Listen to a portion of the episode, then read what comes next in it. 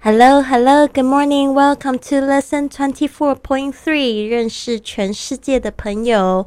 今天有十二句句子，好好听喽。Number one, Where did you grow up?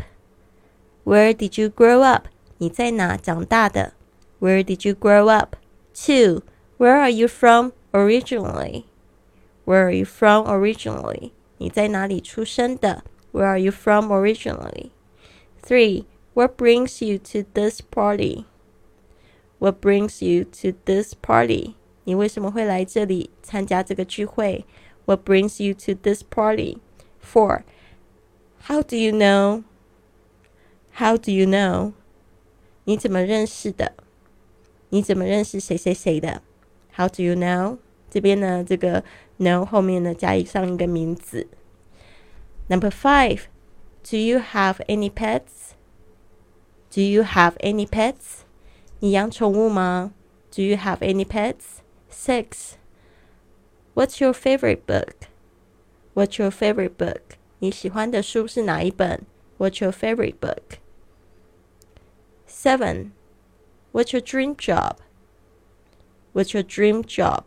你理想的职业是什么？What's your dream job? Eight. What's your favorite food? What's your favorite food? 你最喜欢的食物是什么？What's your favorite food? Nine. What countries have you traveled to? What countries have you traveled to? 你去哪些国家旅行过？What countries have you traveled to? Ten. What's your favorite season? What's your favorite season? 你最喜欢的季节是哪一个？What's your favorite season? Eleven. I like your shirt. Where did you get it?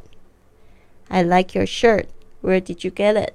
我喜欢你的衬衫，你是在哪里买的呢？I like your shirt. Where did you get it? Twelve.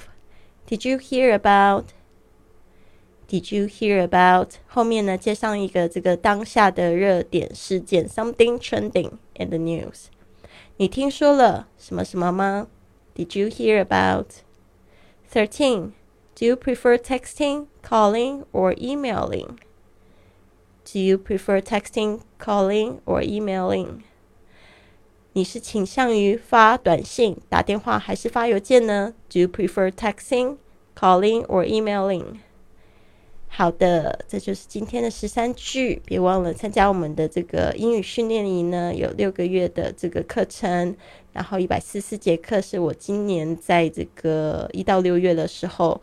在这个环游世界十十个国家所录制的这个线上的互动课程，那参加的同学呢，还可以就是每一次听完交交自己的语音作业，然后给我们的老师做批改，呃，隔天就会收到这个纠音的这个部分，就可以知道你的发音有哪些问题。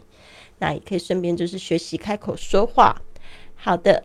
就是这样子。那你想要知道我们下期的开课时间吗？别忘了关注我的公众微信账号是“贵旅册”，贵是贵重的贵，旅行的旅，特别的册。